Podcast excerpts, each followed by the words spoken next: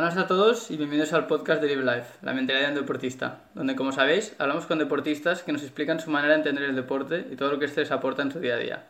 En la entrevista de hoy tenemos a Gabriel Torralba. ¿Qué tal estás, tío? Buenas, muy bien. ¿Y vosotros qué tal? Muy bien, muy bien. Aquí. Explícanos, ¿quién es Gabriel Torralba y a qué te dedicas? Bueno, Gabriel Torralba es un chico de Riglos, que Riglos es un pequeño pueblo que está al lado de Huesca, y me dedico al ciclismo de montaña, en concreto al enduro. Llevo ya cuatro años dedicándome a esto profesionalmente. Este va a ser el quinto. Qué bien. No, perdón, cinco años, este va a ser el sexto. Me he equivocado. Bien. Y nada, un chico que lo vive muchísimo y que está luchando por cumplir sus sueños. Muy bien, muy bien, guay, guay. A tope ahí. Eh, bueno, primero que nada, para aclarar más qué es el enduro, ya que sabemos que hay muchas disciplinas en el ciclismo y sobre todo desde carretera hasta montaña, explícanos, Gabriel, qué, qué es el enduro. Pues el enduro es una de las disciplinas del mountain bike. de- eh, viene a ser una mezcla eh, un poco entre todas las disciplinas, ¿no? Porque es una disciplina física y es una disciplina en la cual las bajadas cuentan muchísimo, ¿no?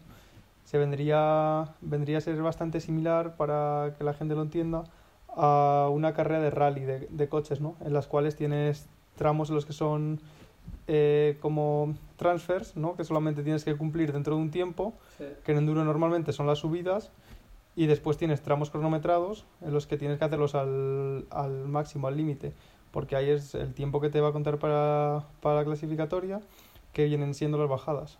Entonces eso es el enduro más o menos, subir y, subir y bajar, subir tienes que subir en unos tiempos que tienes que entrar dentro de ellos siempre y bajar es donde tienes que dar el 100%, pero no es bajar como el descenso, no, no lo tienes tan preparado no lo tienes todo tan preparado, tan analizado y, y por lo general suele ser más físico. Es un poco la combinación de esto, ¿no? Y es por montaña, como dices, ¿no? Sí, es O todo por o sea, montaña terreno y es una piedra y- combinación piedras, raíces, Sí. barro, todo lo que todo lo que te encuentres. Y subir y bajar, ¿no? Como cuentas. Eso es. Muy bien. Y, y bueno, en este caso, porque bueno, también hay muchos tipos de, de bicicletas, de- por geometría y todo, ¿en qué se diferencian las del enduro? ¿Son muy pesadas, poco pesadas? ¿O la suspensión? como Pues las bicicletas de enduro eh, actualmente casi todas son ya en 29 o 29, 27 y medio, se está probándola Sí. bastante, pero eso todavía, todavía no está demasiado desarrollado.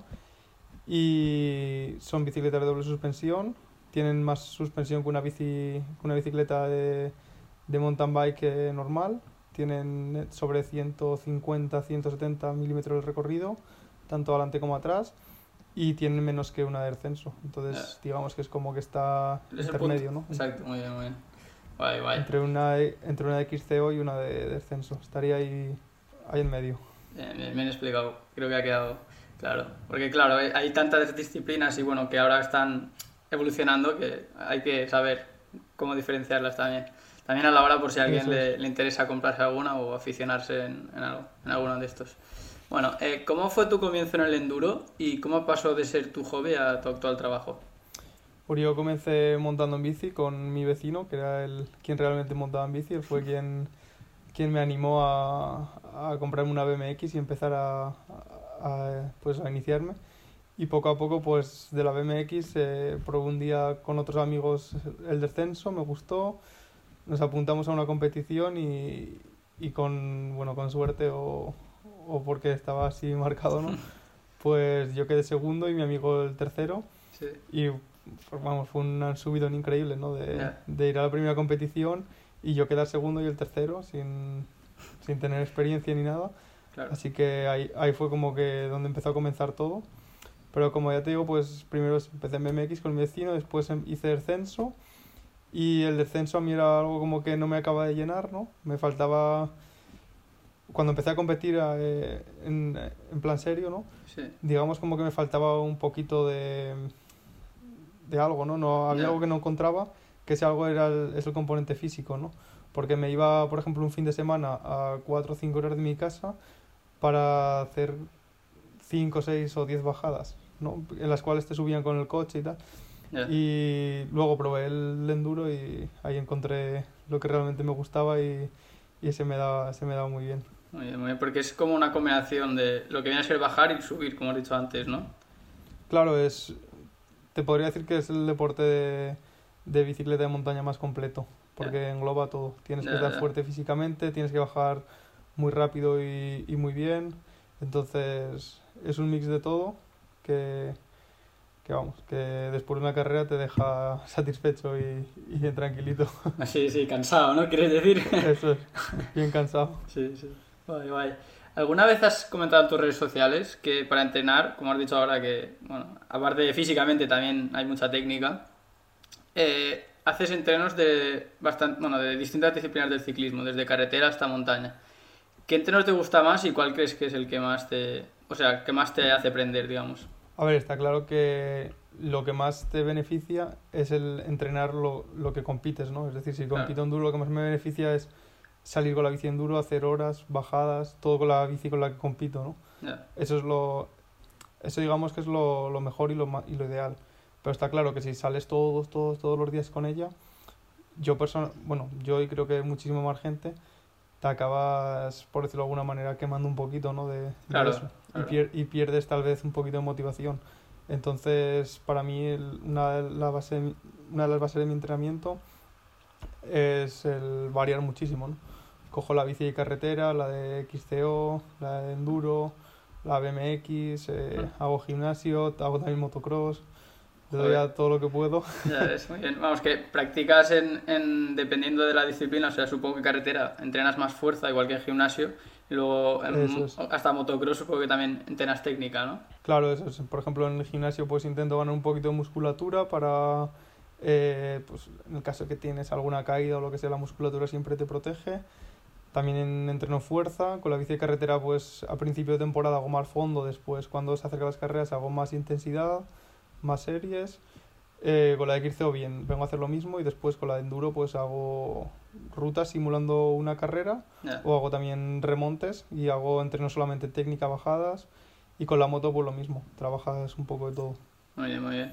Sería un poco un símil de un futbolista, por ejemplo, que no está todo el día haciendo partidos de fútbol, sino que hace distintos entrenos tirando a puerta, sin puerta y cosas así, ¿no? Vale, vale, exacto. Hay que hacer un poco de Sí. todo porque si no, entrenar lo que compites es que es lo mejor, pero es que si estás todo el día haciendo eso, quieras o no, pierdes un poquito... Ya, claro, lo quemas un poco, ¿no? y- Claro, no eres una eso es máquina. lo que más. Sí, claro. hay que combinar, claro, igual que en el deporte en sí, hay que... sí, o sea, no Eso hacer es, y siempre lo contra más mismo. combinas, Sí, contra más combinas, es- para mí es mejor. muy bien, muy bien. Aparte, de ten- aparte como que te nutres de, de todo lo que aprendes de otras disciplinas, todo lo que ellas te dan Ya. y, y mejoras muchísimo. Ya, y, y también puede que al, al no quemarlo, pues también esas ganas siempre están ahí y siempre te hace Eso es. mejorar en, en el momento, ¿no? Sí, sí, Así es. totalmente, guay, guay. ¿Cómo te preparas las carreras? Es decir, ¿cómo, cómo haces el reconocimiento del circuito? Porque como sabemos, una, bueno, una simple raíz, por ejemplo, puede hacerte cambiar de trazada. Y bueno, ¿cómo estudiáis el terreno y para luego las carreras? Bueno, pues eso varía muchísimo, depende si corremos a nivel nacional o a nivel internacional. Eh, si corres a nivel nacional puedes eh, hacer un, dos pasadas por el circuito normalmente, dos incluso dependiendo la carrera tres. ¿De entrenamiento? Entonces digamos, ¿O eso? sí, Sí, lo- vale, vale. puedes, puedes eh, reconocer el circuito dos o tres veces. Entonces digamos que lo memorizas muchísimo más, ¿no? No es lo mismo, no es lo mismo de pasar una vez y a la siguiente correr, que es lo que hacen, lo que son las carreras internacionales, a las nacionales que puedes eh, verlo dos veces y la tercera correr, ¿no? Esa ventaja de una, de una pasada más por el circuito es, es enorme, porque recuerdas muchísimo más eh, pues todo, las raíces, las piedras, los pasos difíciles, donde puedes apretar, donde puedes aflojar, Claro. y a nivel internacional para suplir eh, esa pasada que no, que no hacemos normalmente, lo que hacemos es los días previos que a los entrenamientos está permitido hacer el track walk, que es eh, ir a caminar el circuito. Y bueno, a veces si hay posibilidades lo hacemos y otras pues si no, la, si no las hay eh, nos tenemos que conformar con dar solamente una pasada al Ya. circuito y, y improvisar, porque al fin y al cabo el enduro, bueno, sí, el enduro es una, sí, sería como la disciplina que más eh, improvisación necesitas, ¿no? Porque en descenso al fin y al cabo solamente corres un circuito, igual que en XCO, y tienes todo, digamos, como súper estudiado, súper analizado. Claro, ser más Aquí corto también corres- puede ser, ¿no? Que sea más fácil Claro, de analizar. Eso es. Aquí en el mismo día en enduro a lo mejor corres en seis circuitos diferentes, ¿no? Ya. En seis o en incluso siete. Y eso es imposible de memorizarlos porque son circuitos súper largos. ¿De cuántas distancias mejor- hablas, más o menos? pues a lo mejor en descenso, en una Copa del Mundo, el circuito más largo es de 4 minutos y medio, 5, como un- por Sí. un- muchísimo. Y todo bajada, ¿no? Y aquí en, claro, y aquí en Enduro hemos llegado a correr eh, circuitos de 18 20 minutos. Y no, y no solamente uno en el día, es decir, em, eso 6 o 7 veces en un día. Ya, ya. Jolín. Y esto que dices, porque bueno, como has dicho que es subida y bajada, pero no llega a ser tan tanta distancia como sería ciclismo carretera, ¿no? O sea, es, es en montaña, pero No. es, es como Eso es. explosivo, ¿no? No, una prueba de enduro normalmente suele ser, eh, bueno, por ejemplo, el Campeonato de España, que fue hace muy poco, eran 40 kilómetros la prueba, Sí. eh, con 5 tramos cronometrados. Es decir, eh, lo que te estaba comentando antes, hay tramos de enlace en los que tienes que entrar un tiempo y tramos cronometrados. Por dentro de esos 40 kilómetros había 5 tramos cronometrados y el desnivel total, que es lo, lo que, lo que hace la prueba dura, estaba en 1900 metros de desnivel positivo. Jolín. Sumarle Es esto a- que es- a- al Subes terreno. ahí, la mon- subes ahí la montaña y la bajas Ya. unas cuantas de veces. Ya, ya. Y, bueno, sumarle esto a, a la dificultad que no es igual que, que por carretera, por ejemplo, porque hay muchas Eso piedras, es. aparte que la bici pesa 5 kilos más, por lo menos. Ya, ya. Bueno, cinco, incluso Sí, uno ¿no? más. Sí, sí. Sí, Muy muy. Guay. Bueno, cada, cada disciplina tiene lo suyo. claro, así es. Muy bien. eh, ¿Y con qué, con qué marcas trabajas y, y cómo te ayudan?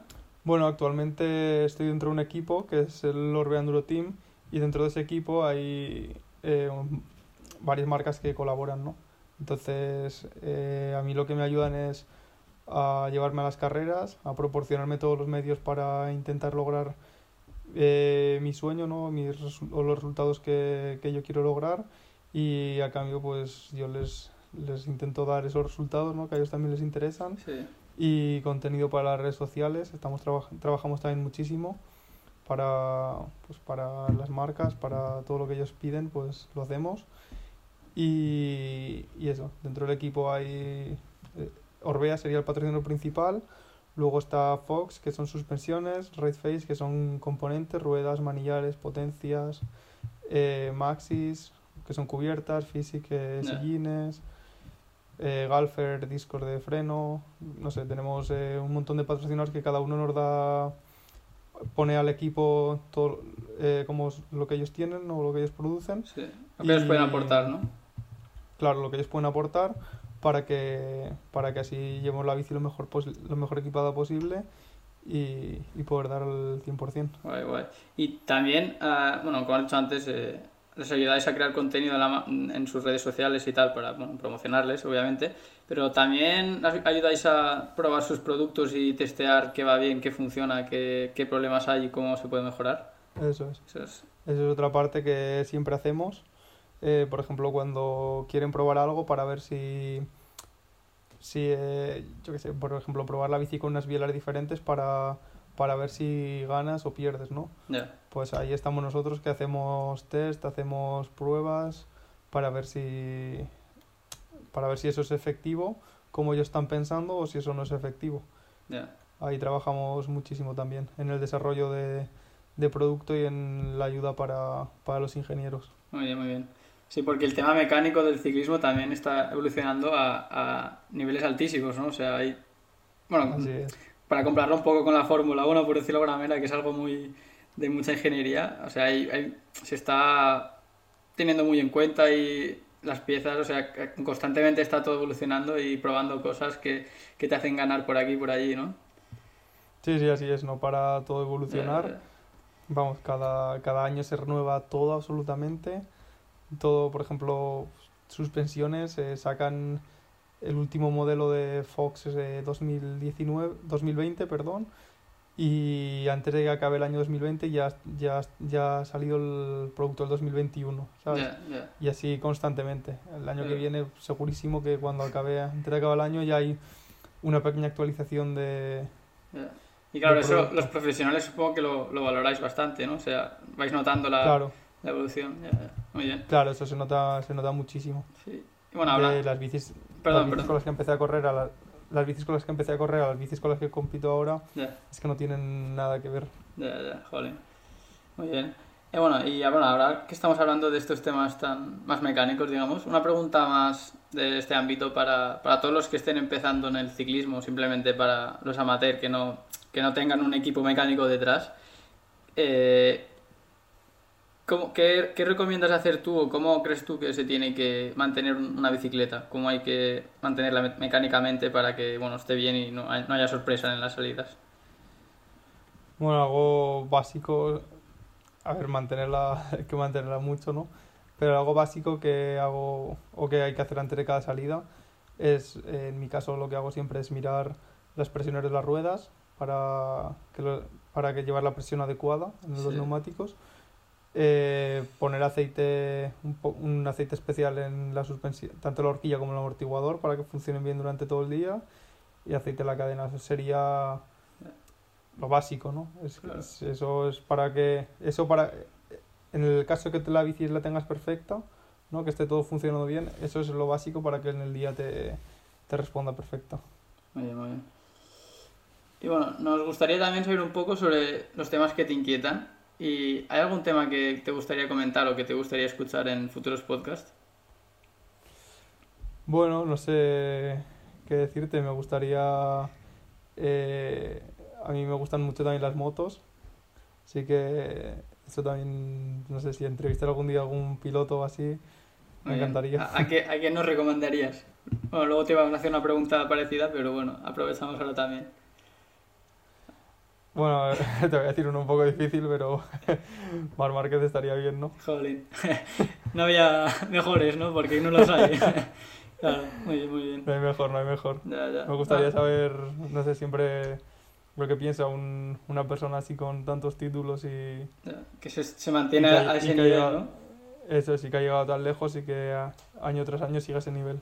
Ya, ya. Sí, la verdad que desde fuera parece fácil, bueno, fácil no, pero en plan que no, no lo valoramos, pero todo el trabajo que tiene que haber detrás, igual que Rafa Nadal, que lo vimos hace poco, jolín, Claro, una vez estás a ese Eso nivel, llegar ya cuesta, pero es que mantenerse y seguir.